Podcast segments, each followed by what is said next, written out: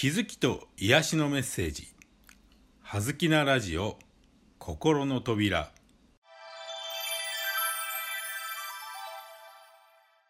皆さんこんにちは。葉月光栄です。葉月なラジオ心の扉。今日のテーマは使命感です。使命感。ねばならないと。使命感に燃えるのは勝手ですがそれはあなたが握っている思い込みに過ぎません。ものの時代には使命感を持つことは尊いことのように思われてきました。一昔前のものの時代に必要なスケールは物差しでした。しかし私たちは今その物差しが役に立たない時代に直面しているのです。これからは心の時代だとよく言われますが心の時代に必要なスケールは物差しではなく志です。どうなりたいのかではなくどうありたいのかです。何が欲しいのかではなく必要なものは何か。何を手に入れるのかではなくどこまで手放すことができるか。しなければならないことではなくできること。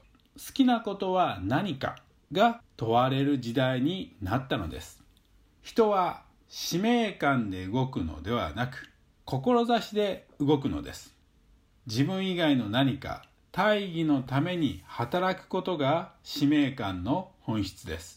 それが世のため人のためという大義名分であったとしても、いえ、そういう大義名分があればあるほど使命感が強くなって相手を裁くようになるのです。志とは自分の内から湧き上がってくる衝動、静かなるワクワクと言い換えても良いでしょう。好きなことだけやって生きていく。そこに使命感はありません。誰のためでもなく自分のために内なる自分との約束事を果たそうとするのが新しい時代の志です。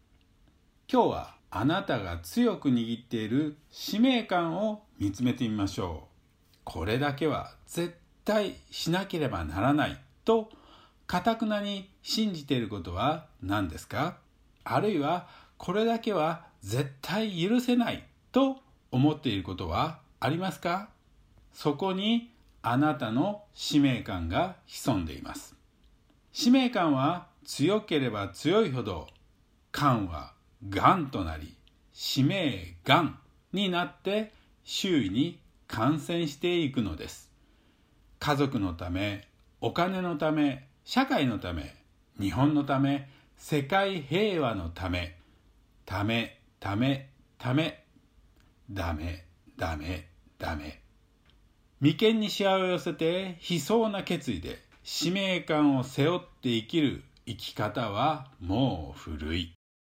感が癌になる前にいらない感はゴミ箱に捨てて自分のためにもっと明るく軽く生きていってもいいのです。